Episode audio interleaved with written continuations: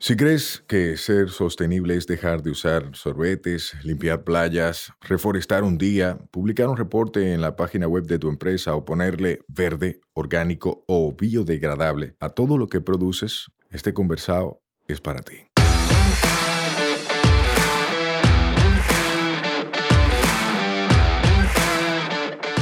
Hola, soy Sayuris Bonet, el motorcito detrás de la empresa Una Vaina Verde. Y hoy vamos a tener un conversado sostenible.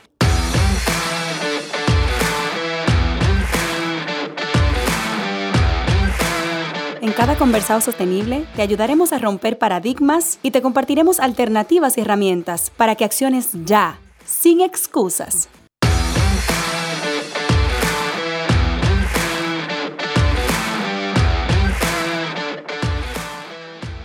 Hola, hola hermosa familia verde, ¿cómo están? Hoy llegamos a un nuevo martes y con él un nuevo conversado. Hoy tenemos un invitado estrella que es Eddie. Muchos de ustedes de repente lo conocen por alguna de sus actividades y otros no, pero hoy vamos a conocer el ser humano detrás de tantos roles y tantos cambios desde la juventud sin renunciar a lo que es, sin renunciar a su esencia, sin renunciar a, quedar mal o a, tocar timbres en reuniones de repente eh, donde todo el mundo quiere mantener una pose. Y me encanta tenerte aquí. Muchísimas gracias de verdad por la invitación y es un placer para mí compartir con todos los radioescuchas de Conversado Sostenible. Así que eh, realmente me siento muy emocionado de compartir con todos y todas. Gracias por aceptar la invitación. Eddie, me gustaría empezar por ti. ¿Quién eres tú como ser humano? O sea, ¿cómo tú te describirías? Tú sabes que siempre esa es una pregunta medio eh, difícil de responder. Eh, la pregunta que te hacen lo de recursos humanos, la gente cuando tú la conoces, pero ¿quién es Eddie? Eh, y eso es algo que yo le he dado mucho pensamiento en los últimos dos años. Eddie es el resultado de un conjunto de situaciones, experiencias y oportunidades que se han presentado, pero también fruto de mucho trabajo duro. yo soy joven, tengo 26 años de edad. Eh, digo siempre que soy psicólogo, eh, me formé como licenciado en psicología, eh, pero trabajo en el área ambiental desde hace más de 12 años, como activista, como joven preocupado por diferentes temas y como ciudadano normal de este mundo y planeta en el que vivimos, ¿no? Entonces, psicólogo, muchas personas como que no entienden la relación entre mi área de formación de la psicología y el área que ejecuto profesionalmente, que en la gestión de proyectos ambientales. y hay una conexión bastante profunda que muchas personas no saben. Los problemas ambientales residen su núcleo eh, principal en el comportamiento de nosotros como seres humanos. Las decisiones que tomamos al día a día, eh, las oportunidades que cuando vamos al mercado, al súper, al colmado, tomamos una decisión. Y al final del día la psicología incide en la forma en la que tomamos esas decisiones, o por lo menos en estudiar cómo llegamos ahí.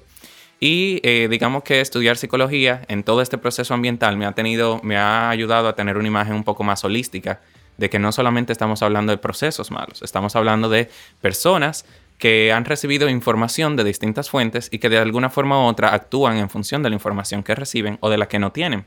Y ese soy yo. Eh, tengo trabajando durante mucho tiempo el activismo, no solamente en el área ambiental, sino también de los, eh, la participación significativa de las juventudes en espacios de toma de decisiones. Y todo de lo, que, de lo que hago es todo lo que me apasiona. O sea, no hay nada que no haga que, que no me sienta apasionado o conectado con ello, porque si no es así, muchas veces no lo intento.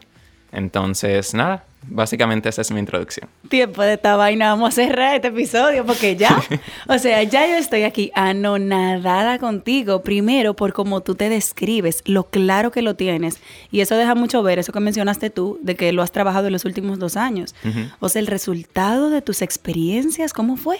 El eh, resultado de tus experiencias. Experiencias, oportunidades, retos que se han presentado en el camino, eso somos todos al final del duro, mencionaste. trabajo duro. Y del trabajo que tú le has puesto. Qué, qué bonita forma de verse a uno, porque realmente nosotros no somos una isla. Sí lo somos, ¿verdad? Literalmente. Pero como seres humanos no lo somos y muchas veces, incluso como jóvenes y de repente jóvenes referentes para otros, se puede caer en el discurso de que yo, yo, yo y todo yo. Y no. O sea, tú eres el resultado de todo lo que te ha tocado vivir. Claro, y muchas veces nosotros no damos cuenta. Por ejemplo, yo digo que yo soy muy privilegiado. Hay muchos privilegios que tengo, quizá por eh, cosas que pasaron a lo largo de la vida, no. Eh, pero la forma en la que esas oportunidades se nos presentan y la forma en la que reaccionamos a esas oportunidades es lo que define el resto de nuestras vidas. Entonces siempre he actuado con mucha cautela en función de saber con quién me reúno, quiénes me rodean. Eh, yo te digo, yo tengo un círculo de amigos muy pequeño, pero bastante útil y bastante significativo para mí, mi vida y todo lo que he hecho. Todos mis amigos me han acompañado en todos mis emprendimientos, en todos mis proyectos y nunca me han dicho que no. Y yo creo que viendo perspectiva en años atrás, me he dado cuenta que todo este proceso de crecimiento y aprendizaje no es solamente sobre mí, es también sobre quienes me rodean y quienes me han acompañado en el proceso. Totalmente, pero hay que ser inteligente, Pele, y quienes te rodean. Efectivamente. Ahí está el gran reto. Porque una vez se cree que estás rodeado de gente maravillosa que te tira flores y esa gente te clava espinas. Sí, yo he tenido ¿Qué suerte. Pique? ¡Qué pique, viejo! he tenido suerte con todo eso, sí. Yo soy de las personas que yo voy siempre sin, sin chaleco. O sea, a una relación a la que yo entro, no me refiero a relación solamente de pareja, ¿verdad? Sino interpersonal en general yo siempre voy sin armas, porque yo entiendo que si yo voy armada, estamos mal Claro. de entrada. Entonces, a veces la gente tira balas y esas balas duelen. Sí. Y me han dolido a lo largo de mi vida, algunas de ellas, ¿verdad?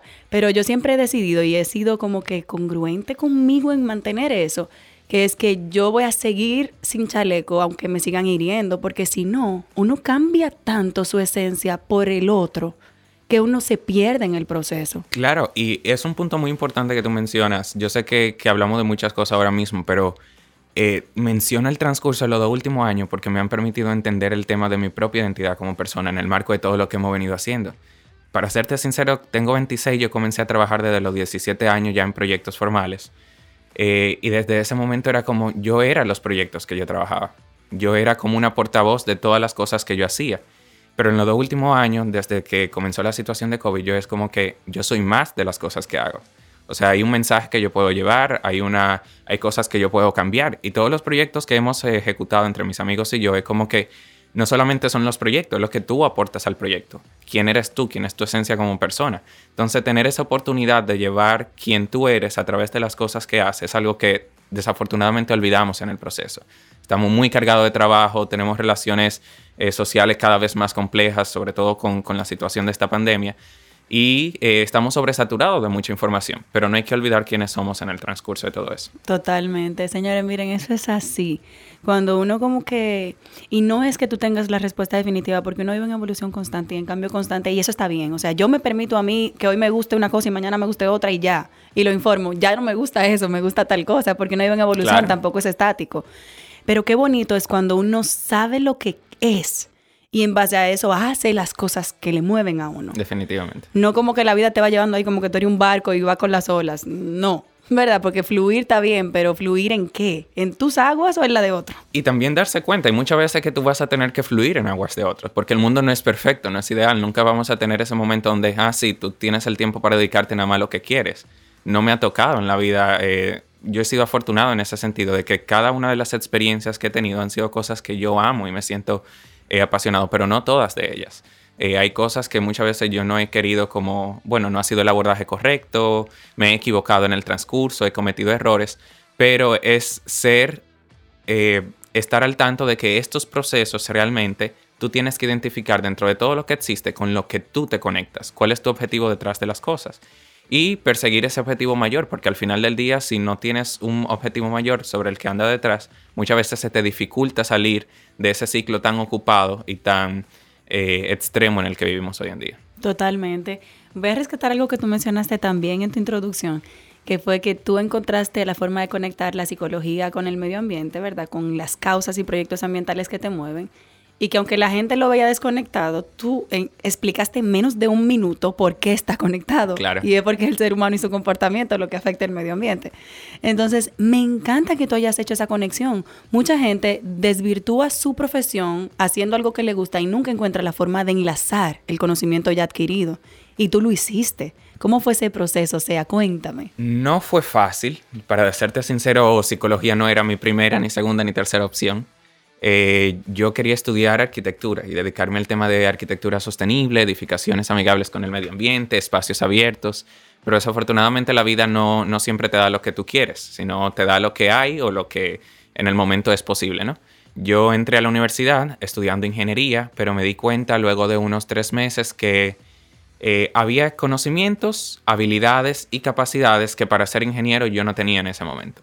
Quizá debía, eh, quizá podía haberlas tenido con un poco más de esfuerzo o quizá trabajo duro, pero en ese momento yo dije, ok, tengo una decisión, o yo continúo con la carrera de ingeniería o yo miro otras opciones a las que yo me pueda cambiar. Y en ese entonces, estando en el Intake, decido, bueno, ¿cuáles son mis opciones? Dentro de varias opciones estaban negocios internacionales, que acababa de comenzar, y estaba psicología. Negocios internacionales siempre me ha llamado la atención. ¿Eso el tema de la... estudié? Ah, mira, eh, el tema de la diplomacia climática, las relaciones entre eh, del, del, sur global para el tema del desarrollo y la cooperación, eso es algo que es una de mis pasiones, siempre lo ha sido. Pero yo dije, ok, psicología, y empecé a investigar previo a qué oportunidades profesionales habían en psicología. Realmente yo siempre he sido una persona introvertida, tímido, eh, eso no te lo cree nadie. Eso siempre me lo dicen, pero yo, yo, yo siempre soy una persona callada. Yo soy el tipo de persona, si yo no tengo nada que decir, yo prefiero no decir nada hasta que tenga algo que aportar en un momento determinado. Pero eso no es timidez. Yo creo que hay una confusión no, ahí. No, no, no. Eso, eso en el marco de la timidez también. Ah. Pero eh, para serte sincero, este proceso, el trabajo en el área ambiental me ha permitido ir saliendo de ese, de ese, de ese, de ese cascarón de timidez. Tú sabes, conectarme con otras personas, ver que el mundo realmente es la conexión de lo que todos hacemos y la suma total de las voluntades que tenemos. Y me di cuenta que la psicología respondía, me gustaba, o sea, me llamaba la atención, yo me dedicaba mucho a trabajo voluntario y dije, bueno, quizá es una forma de ver la conexión del trabajo social que he ido realizando con la psicología. Y luego de que ya tenía un año en psicología me di cuenta, ok, pero aquí hay algo más. Eh, yo tengo que ver cómo yo conecto esto de la psicología con lo que yo estoy trabajando. Ya cuando yo me había cambiado, ya tenía un año en la carrera de psicología, yo trabajaba en ese momento en el CEDAF como consultor, y yo dije, yo no puedo dejar que mi vida profesional y mi vida académica sean dos monedas distintas, yo quiero que sean parte de lo mismo, porque las dos cosas me gustan. Empecé a investigar qué oportunidades había. Desafortunadamente en el país en ese momento no había muchos avances de esos campos que no son los comunes dentro de la psicología, fuera de la clínica, educativa y organizacional, pero había mucha investigación, que es un campo de investigación que se llamaba psicología de la conservación, que es ver cómo Primera tú puedes... vez que escucho el concepto. Sí, y es muy interesante. Hay muchísimos campos de la psicología vinculados al tema de desarrollo sostenible, comportamientos y actitudes sostenibles y sobre todo la conservación y protección del medio ambiente. Y me di cuenta, ok, eh, esto no me lo van a enseñar en la universidad, tengo que investigarlo, tengo que estudiar de mi propia parte porque el, el currículum no era, una, no era un punto del currículum educativo. Y empecé a investigar y cuando me toca dar una asignatura de proyectos sociales de psicología, yo digo, ok, ya yo sé qué yo quiero hacer. Yo quiero crear una guía que enseñe a las personas cómo enseñar el tema del cambio climático teniendo en cuenta los principios de la psicología social. Y hay muchas cosas que en el campo de la educación uno eh, desvincula. Por ejemplo, yo asistí a muchas charlas de la universidad, en comunidades, muchas veces iban con este discurso catastrófico del que el mundo se va a acabar, todo está muy mal, eh, la solución, no, no, puedes hacer nada y yo como que eh, eso no ayuda. Y al final me di cuenta que la psicología te dice cuál es la mejor forma de hacer ese discurso. Y así fue. Yo hice una guía en conjunto con una compañera eh, de 10 pasos que cualquier facilitador debería tomar en cuenta para abordar el tema del cambio climático y hacerlo bajo una línea de optimismo, pero también una línea que empodere al, al quien está escuchando la charla o, o, la intervención a hacer algo posteriormente. Y a partir de ahí como que todo ha seguido. Mi investigación final de maestría, por ejemplo, que estudié innovación educativa, fue un kit de herramientas de recursos para que el docente integrara la, virtualidad en la enseñanza de la educación ambiental en el marco de la pandemia del COVID. Entonces, como que todo eso, intentar buscar, encontrar, al final tú tienes la, la, responsabilidad de conectar lo que sea que estudias o lo que sea que hagas con las cosas que verdaderamente te gustan. Entonces nunca hay que dejárselo a otra persona porque nadie te va a tener en una bandeja de plata las soluciones a lo que tú quieres hacer. Totalmente. Y sobre todo que tú mencionaste que cuando buscaste no encontraste. Correcto. Entonces mucha gente cuando no encuentra, no encuentra, ya, pasa la página. Ah, no, no vi una opción. Sigo son entonces con una de las tres psicologías que mencionaste, pero son oportunidades para crear y tú las tomas. Sí. O sea, me encanta eso de ti y yo creo que ha sido mi impresión desde que te conocí, porque tú eres de la gente que realmente es así. Tú, tú tengas un espacio y tú no eres el típico, mírenme, eh, quiero tener el spotlight, todo el mundo que conozca mi timbre de voz desde que entramos. Tú estás callado, tú estás ahí. En el momento en el que vas a agregar valor, porque es parte de lo que tú tienes para ofrecer, ahí tú vas a hablar. Correcto. O sea, eso es indiscutible. Y eso me encanta de la gente cuando puede realmente darse cuenta de si quiere hablar para aportar o para brillar. Y en la juventud eso es un problema. Sí. Porque a veces se quiere brillar. Sí. Desafortunadamente, y, yo no los culpo, no te voy a decir, porque yo tuve ese momento donde yo quería brillar hasta que me, yo choqué con una pared y yo dije, no, pero no tiene sentido. O sea, ¿qué yo voy a hacer? Sí, está bien, mi nombre, pero mi nombre va a pasar por algún momento. Hay cosas que van a durar más tiempo que yo y cosas que yo tengo que seguir haciendo. Y es como que, ok, eh, tú vas a tener el spotlight en algún parte de tu vida, pero que sea resultado y producto de las buenas acciones que tú estás tomando, que no sean la primera carta con la que tú vas a un espacio. Y, y eso es algo que de verdad me caracteriza y creo que a muchas de las personas que me rodean también. ¿Por qué? Creo que eh, es saber qué nos ha pasado, ser conscientes de los procesos que hemos vivido, que hemos cuestionado, que queremos cambiar y nosotros comenzar a cambiarlo por nosotros. Porque, mira, en, temas de juventud, como tú dices, la juventud le encanta brillar. Y es cierto, pero es porque los espacios no nos, no nos lo dan. Sí. Y cuando no lo dan, tenemos uno y tú quieres como hacerlo todo. Pero está bien, eso, eso es una realidad, pero no vamos a abandonar el hecho de que está bien, vamos a hacerlo, pero vamos a hacerlo bien. Vamos a aportar en base a, realidades, a contextos, a, oportunidades, a cosas que sean realmente realizables. Y vamos a agregar en función de valor yo creo que yo he aprendido mucho de mi círculo de, compañeros, compañeras y amigas en ese sentido, porque de alguna forma u otra todo el mundo aporta esa construcción de quién tú eres. Y yo he tenido la oportunidad de ver cómo ellos se desarrollan. Hay muchas personas dentro de mi círculo que yo admiro. Y simplemente veo, ah, mira, eso está bien, lo integro a mi comportamiento, porque al final del día tú lo dijiste, no somos seres estáticos, somos seres en plena evolución, todo, continua evolución, y quienes somos debe aperturarse a esos cambios y a integrar nuevas cosas en nuestras vidas. Totalmente. Y tú como joven, porque tú mencionaste que tú, tú estás trabajando este tipo de proyectos desde los 17. Sí. O sea, ¿cómo tú siendo joven lidiaste con el hecho de que no te quisieran dar la palabra en un evento? Por ejemplo, o en el que a tu proyecto le pusieran otra voz u otro nombre? Sabe, eh, ese ha sido un problema muy grande y es un problema muy grande al que de forma general la juventud se enfrenta de forma continua y todos los días.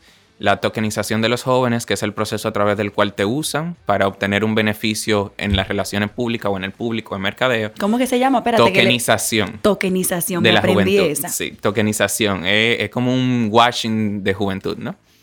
Eh, realmente eso es algo de lo que nos dimos cuenta, de lo que yo me di cuenta cuando yo estaba en secundaria, en, un politécnico. Como que siempre nos van a usar para obtener beneficios para ellos. Y yo dije, ok, está bien, todo el mundo, si nos van a usar, todos deberíamos de ganar.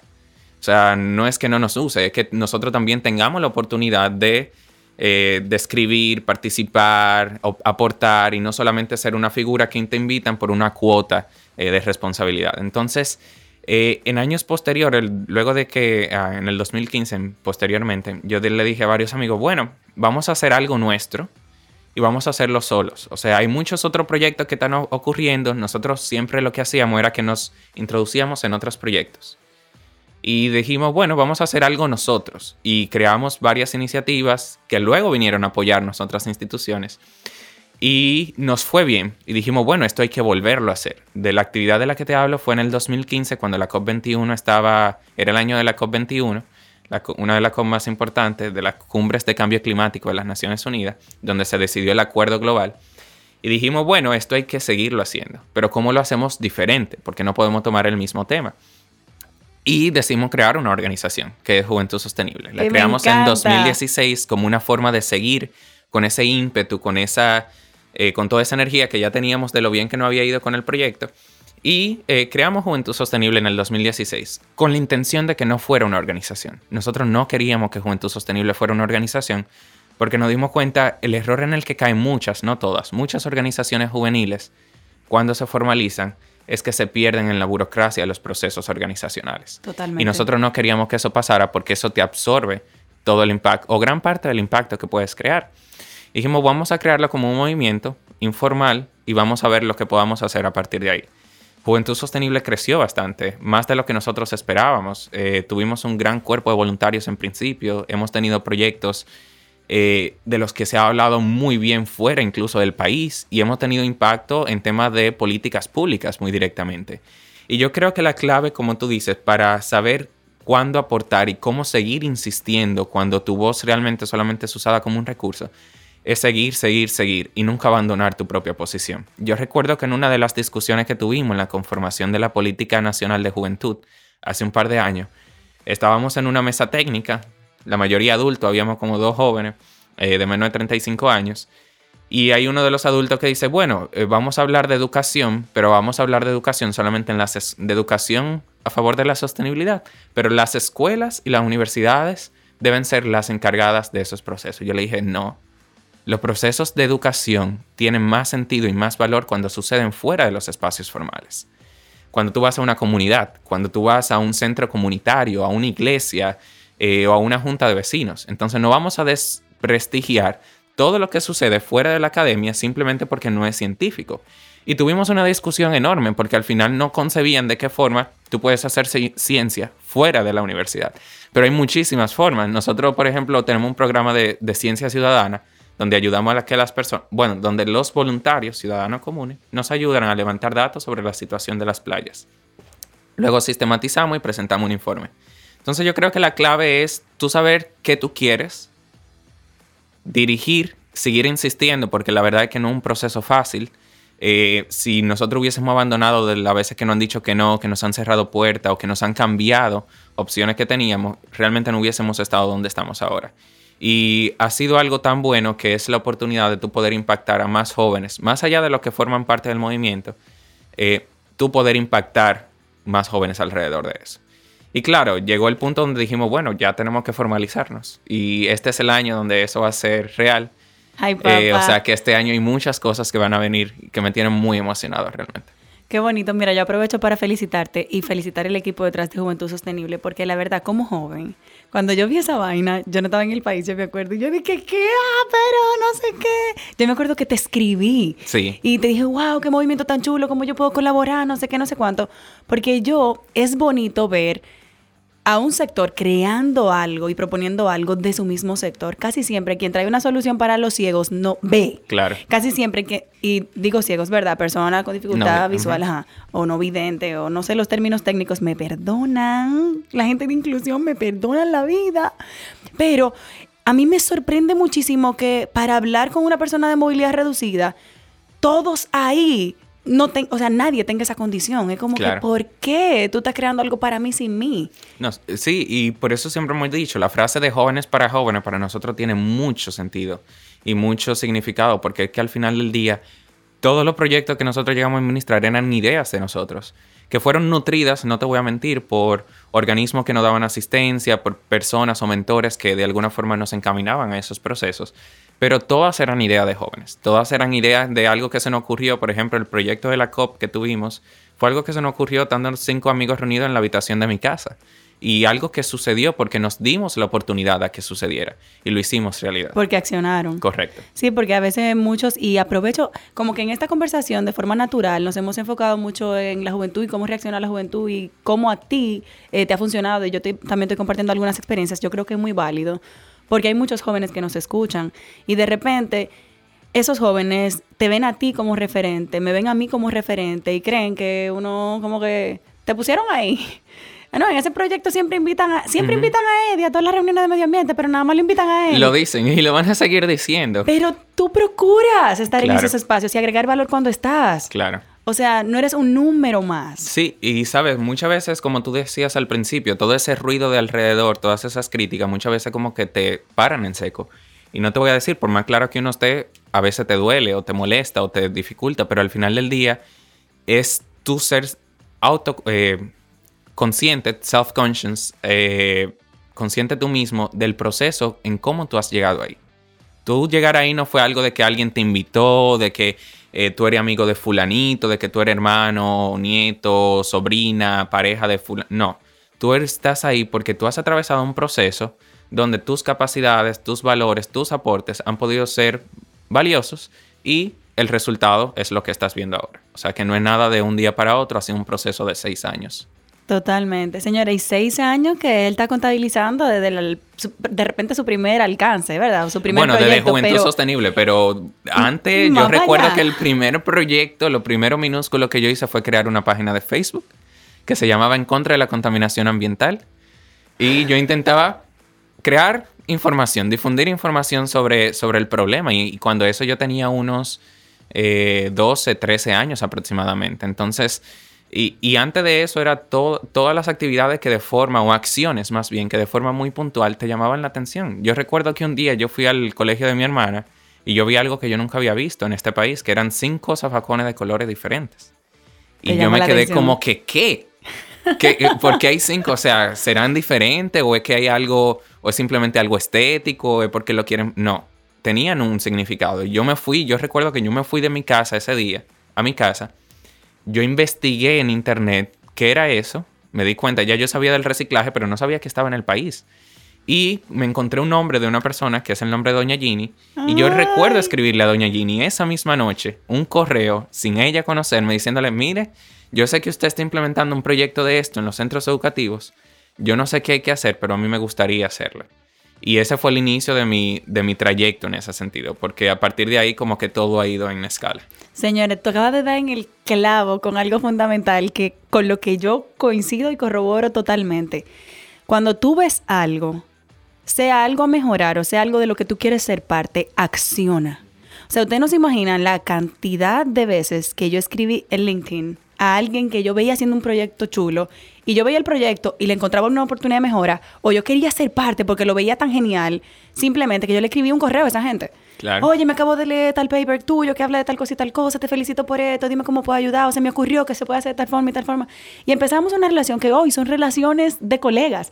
En ese momento yo ni había estudiado desarrollo sostenible, pero como que cuando tú tienes una motivación por algo, tú te mueves hacia ese algo y tú accionas sáquense de su cabeza esa vaina de que esa gente no me conoce, me va a ver como un random, como yo le voy a escribir a alguien que no conozca.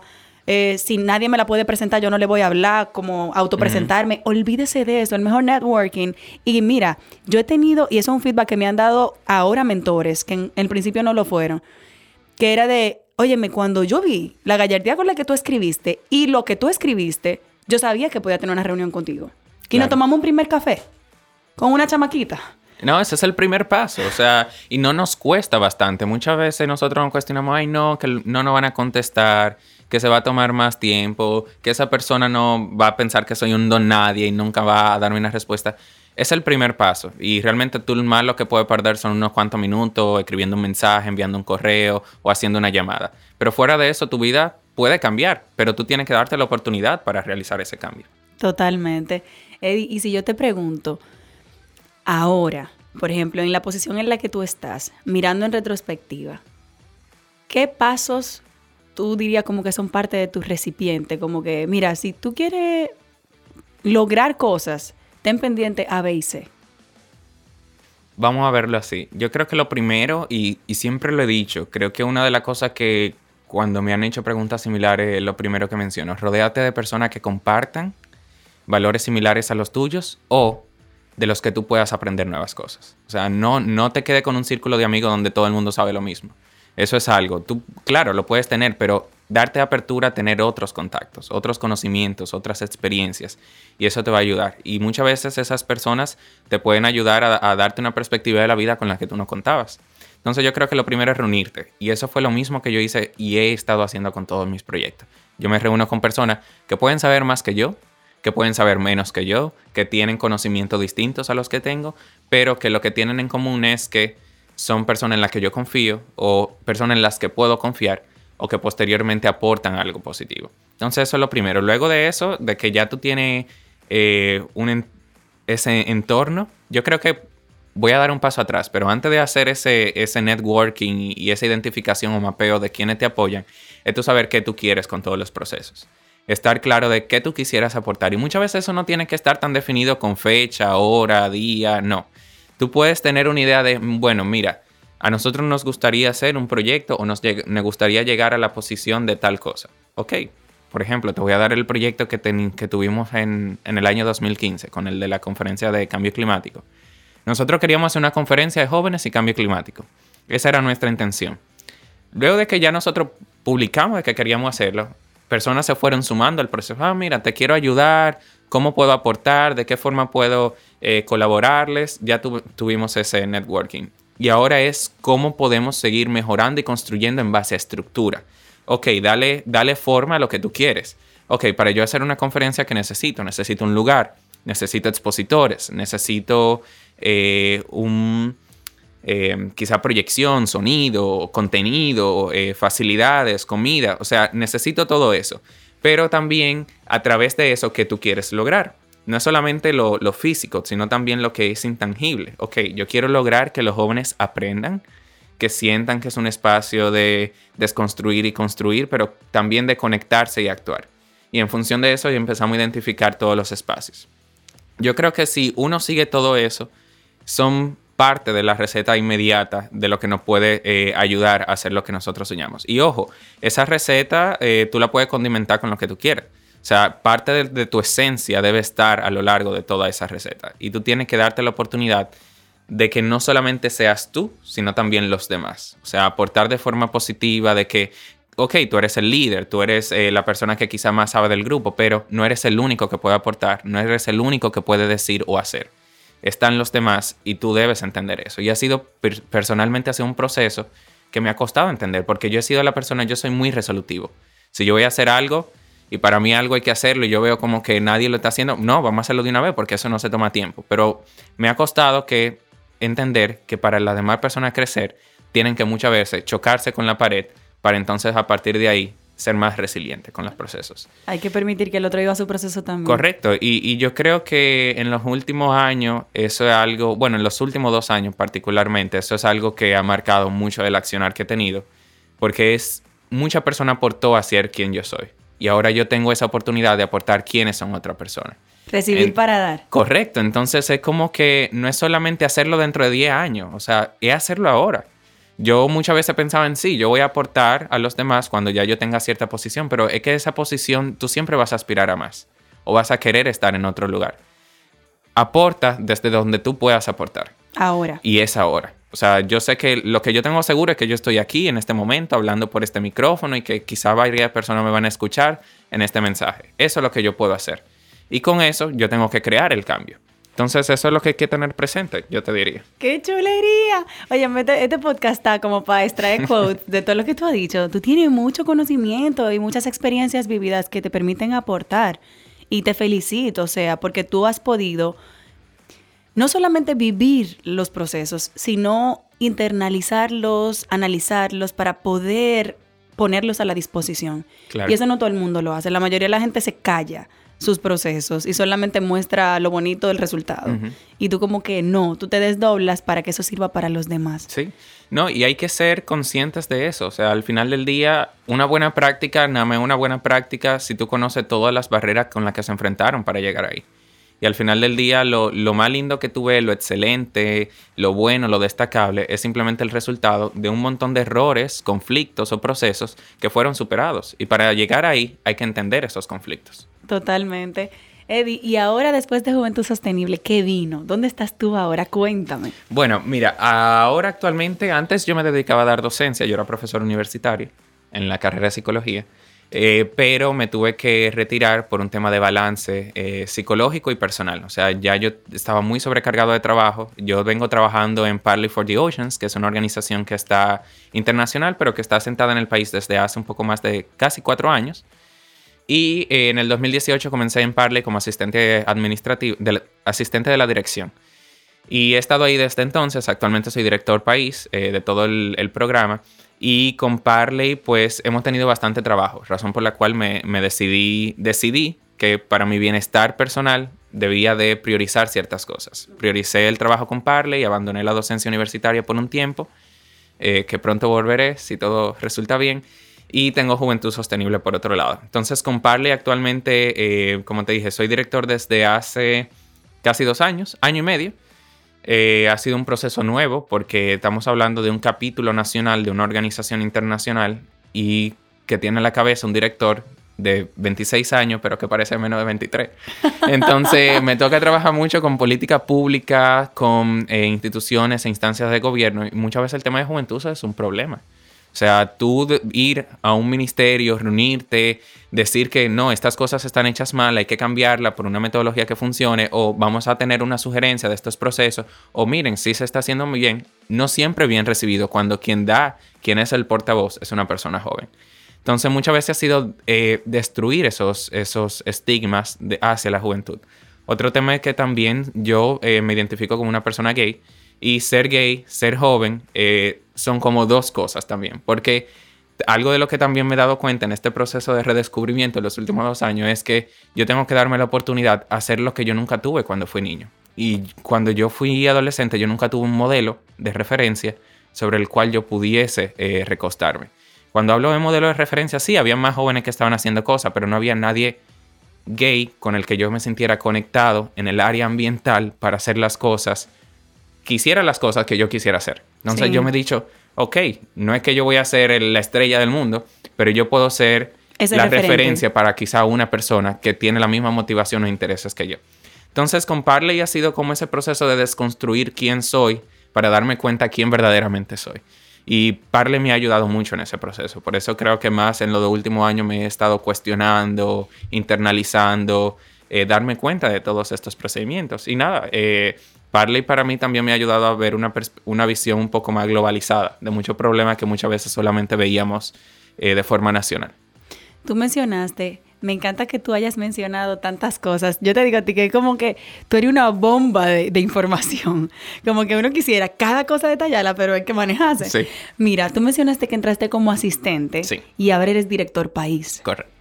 ¿Cómo tú creciste tan rápido? Yo creo que parte de esa misma fórmula, de esa misma receta que hablábamos, las mismas recetas que yo apliqué en Parley. Eh, yo aprendí todo lo, posible al principio. Yo definí qué yo quería con, dentro de la organización. O sea, algo que yo quería era aportar positivamente para la conservación de los océanos acá. Y la forma de yo hacerlo era dirigiendo algún proyecto o aportando en algún proyecto. Ojo, y, y quiero ser muy importante con la persona que nos escucha, no solamente se trata de esa posición de dirección hay muchas posiciones que no son de dirección o de liderazgo sobre las cuales se aporta eh, y sobre las cuales se dan recursos o, colaboraciones muy importantes. Pero comencé como asistente de dirección, fui involucrándome en todas las tareas, siempre dando la milla extra, porque es algo que siempre hago. Eh, y como que fueron dando cada vez más responsabilidades. Luego pasé a ser coordinador, eh, coordinador de la red de limpieza, que, tenía, que, era, que es uno de los proyectos que todavía tenemos vigentes. Y luego de coordinador de la red de limpieza y, contacto, el punto focal de una de las alianzas que teníamos, eh, pues se dio la oportunidad de rediseñar varios procesos internos. La persona que era directora se ausentó por un momento del país y posteriormente como que todas las responsabilidades llegaron a mí y simplemente pasó. Yo asumí todo lo que había que hacer porque había que hacerlo en el momento que, en el que no teníamos una cabeza en la organización y a partir de ahí como que se dieron las oportunidades. Aplicamos, hice conexiones, ayudé a establecer un poco más bajo el, contexto local, la Parley en República Dominicana. Eh, y eso pues me dio cierta credibilidad y pues me asignaron el, puesto de dirección. O sea que si de repente tú hubieses sido el típico ciudadano que dice a mí no me toca eso y no lo hace, no estuvieras donde estás correcto, Correcto. Yo creo que esa esa cultura de eso no es para mí o eso no es mío, esa no es mi responsabilidad, esa vaina no está. Porque para serte sincero, eh, el tema de, yo siempre le digo a mi equipo y lo digo a cada persona que antes de unirse, tú tienes un puesto y tú tienes responsabilidades, pero aquí todos aportamos con lo que todos tenemos que hacer. Porque al final del día, si alguien está en falta, estamos en falta todos. Y para hacer algo bien, la mejor forma de hacerlo es conjunto. Entonces yo creo que si yo hubiese sido esa típica persona, quizá no hubiese estado aquí. Chulísimo, qué bueno. Y qué bueno, yo quiero, ahora quiero yo amplificar este podcast para que lo oigan todos los jóvenes del país y más allá, ¿verdad? Porque de verdad me pasa igual que tú, no necesariamente con mi orientación, pero con muchos otros aspectos que a mí me hubiese gustado tener un referente y no lo tenía. Entonces como que uno se ve y es como que, óyeme, ¿a quién le pregunto lo que yo necesito saber. Correcto, hay, hay muchos conflictos, mucha barrera la que uno atraviesa cuando uno va en este proceso. Y tú tener una persona con la que tú te sientas conectado porque comparte valores, porque comparte motivaciones, intereses, pero también características personales tuyas, eso tiene un valor inmenso. Y ayer teníamos una reunión donde ahora estamos, eh, Parley tiene un capítulo donde estamos asesorando, dando una pasantía de seis semanas a jóvenes de distintas partes del mundo. Y algo que discutíamos ayer es como que se trata acerca de ver cómo crecemos todos, porque no es que yo te voy a decir cómo hacer las cosas, yo puedo aprender de una persona a la que yo podría estar mentoreando o ayudando.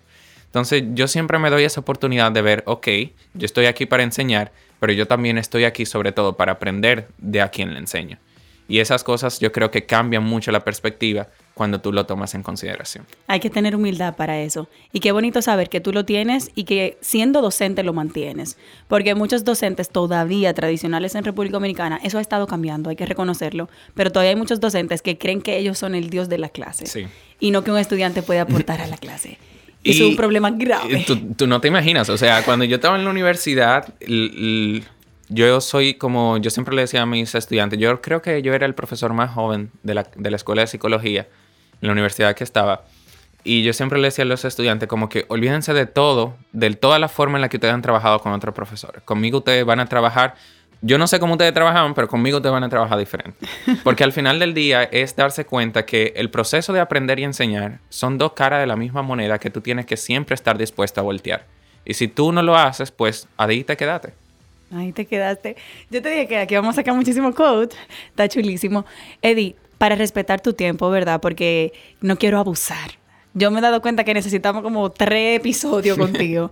Eh, ¿Qué tú sientes que ha sido clave para tú aportar desde donde sea que estás?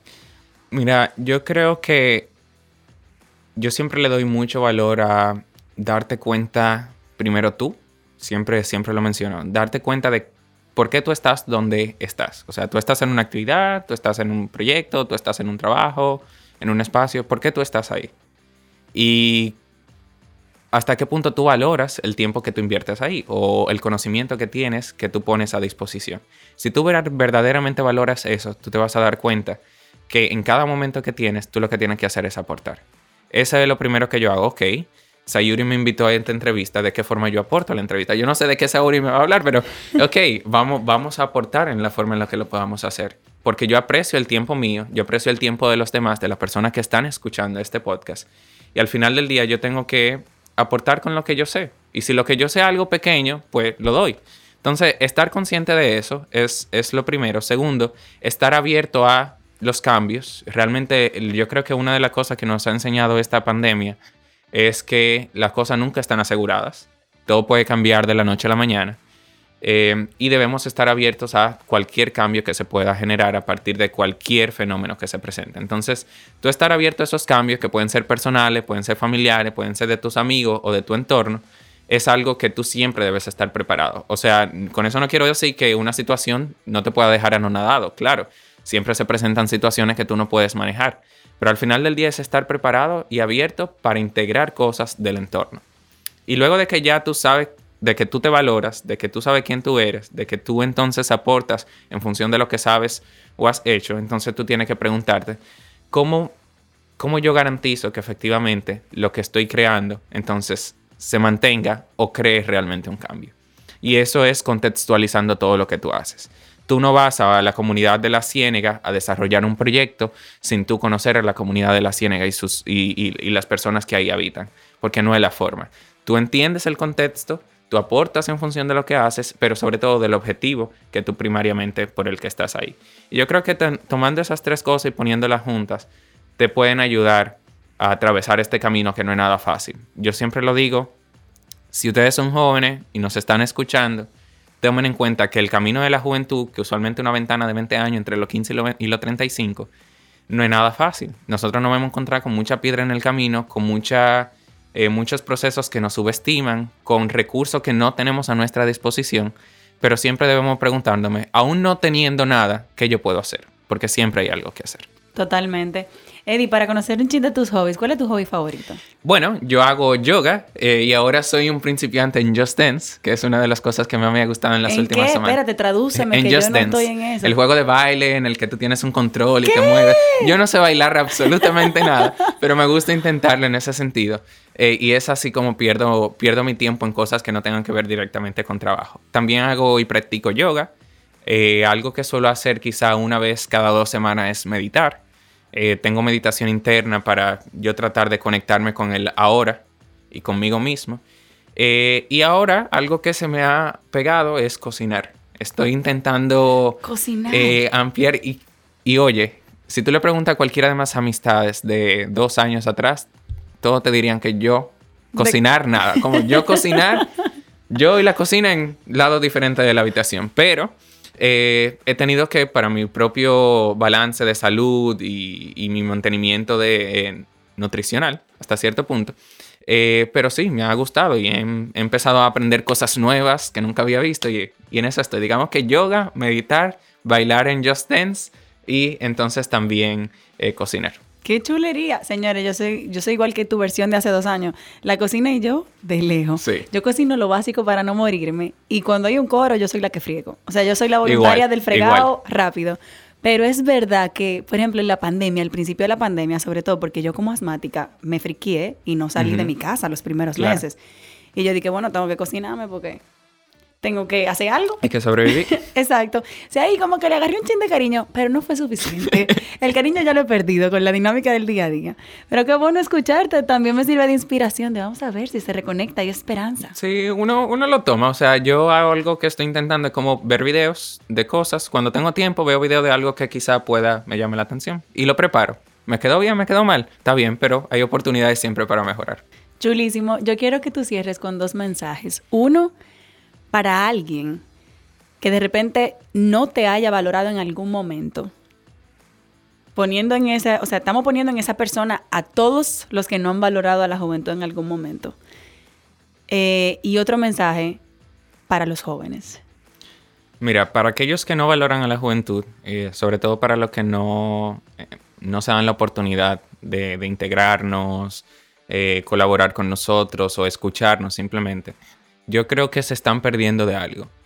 Eh, si nosotros nos damos cuenta de todas las tendencias mundiales de desarrollo, todas las nuevas invenciones, todos los nuevos proyectos, gran parte de ellos son desarrollados por juventud.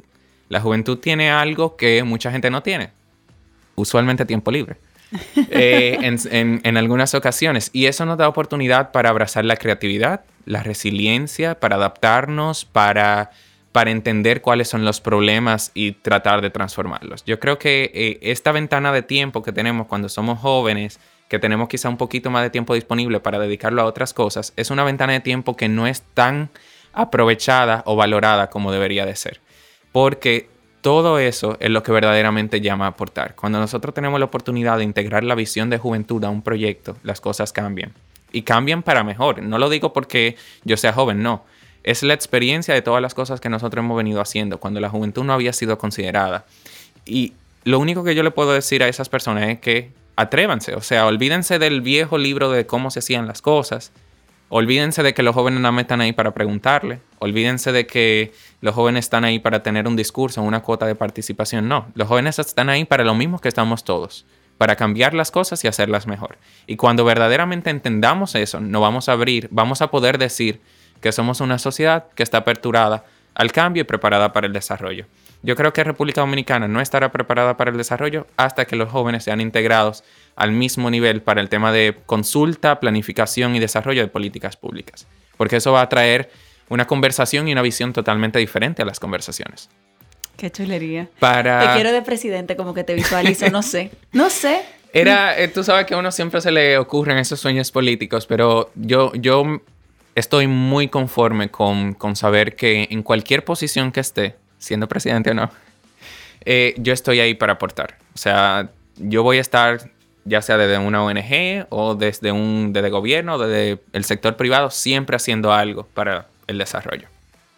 ¿Y el último mensaje ya de cierre para los jóvenes? El último mensaje es todas los, las barreras que nosotros hayamos enfrentado, toda, todos esos problemas que usualmente se nos presentan en el día a día, todas esas dificultades o a veces esa sensación de que no vamos para ninguna parte, yo creo que todo eso hay que abrazarlo primero. Es un proceso de, de nosotros hacer las paces, eh, de duelo con, con la situación. Para eso sí, tú lo vas a negar al principio, tú vas a intentar negociar con la situación, pero cuando tú aceptes que todos esos conflictos forman parte de tu narrativa y de tu vida, entonces ya tú estás preparado para lo siguiente, que es empezar a crear. Pero yo creo que nosotros debemos subsanar muchas de esas situaciones porque el, contexto, nadie va a cambiar la situación para la juventud si no es la juventud. Entonces yo creo que nosotros mismos debemos ser conscientes de ese proceso y darnos cuenta de, ok, esto pasó, esto forma parte de la experiencia, vamos a mejorarla y seguir por ahí. Qué bonito, Eddie. Gracias por tu tiempo, por transmitir tanto conocimiento, tanto aprendizaje, por abrirte en esta conversación, en este conversado sostenible. La verdad que yo lo he disfrutado muchísimo y yo sé que los que están escuchando también. Gracias mil. No, gracias a ti, gracias a todos los que nos escuchan. Siempre estoy a la orden y a la disposición de todos en caso de que pueda servir para, para ayudarles o colaborar. Nunca contesto por WhatsApp, muy rara vez, pero por Instagram siempre estoy a la orden. ¿Cuál es tu usuario? Eh, Eco de Eddie, en esta ocasión Eddie con doble D Y. Eco de Eddie. Ya saben, conecten por ahí. De verdad que hay muchísima información de valor. Bye bye. Bye. Nos escuchamos la próxima semana. Recuerda que esta vaina es todos los martes. Mientras tanto, nos vemos en las redes, arroba sayurisbonet y arroba una vaina verde. Bye bye. Este podcast se graba en nuestra casa, M33.